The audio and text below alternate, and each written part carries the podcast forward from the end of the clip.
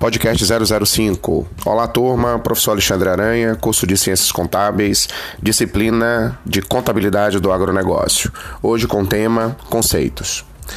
É, vocês perceberam que ao longo das aulas nós tivemos ah, o cuidado de explicar cada termo para quando eh, nos apropriarmos destes, realizarmos os lançamentos contábeis da forma mais correta possível.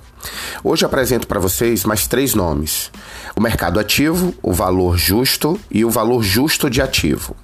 Para a gente entender cada um deles, é bem, cada um deles, desculpe, é bem simples, tá? O mercado ativo, ele é o mercado onde permite tanto comprador e vendedor negociarem de forma normal. São preços que estão disponíveis ao público e estes se tornam compradores e estes se tornam vendedores quando assumem a relação da negociação.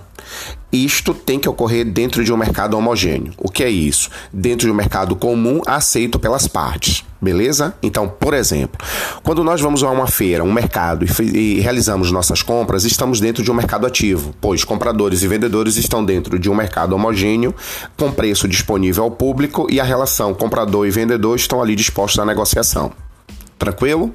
Isso é mercado ativo.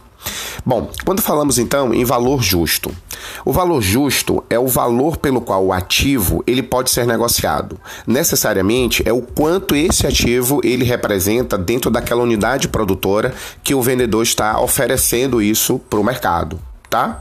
Mas ao mesmo tempo, o valor justo, ele é um passivo que deve ser liquidado. Então você lembra que ele é um ativo a partir desse momento, então a parte interessada, conhecedora do negócio, ela pode fazer essa liquidação e celebrar assim uma transação, desde que essa transação ela de uma certa forma seja não compulsória, tá? É uma relação onde há uma negociação é, dentro do mercado ativo por um valor justo.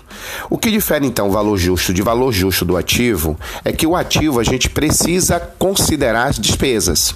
O valor justo, então, é só o valor do bem, ok? Ou do animal, do ativo biológico.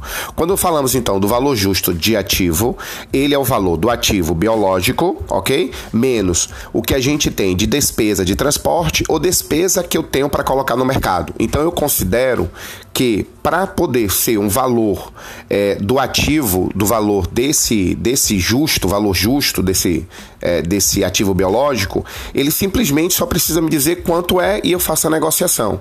Mas quando levamos para valor justo de ativo, e isso inclusive para a área contábil merece uma certa atenção, consideramos então o preço de mercado, tá certo? Menos a despesa do transporte e a despesa para colocar no mercado. Aí estamos falando do valor justo do ativo, ok?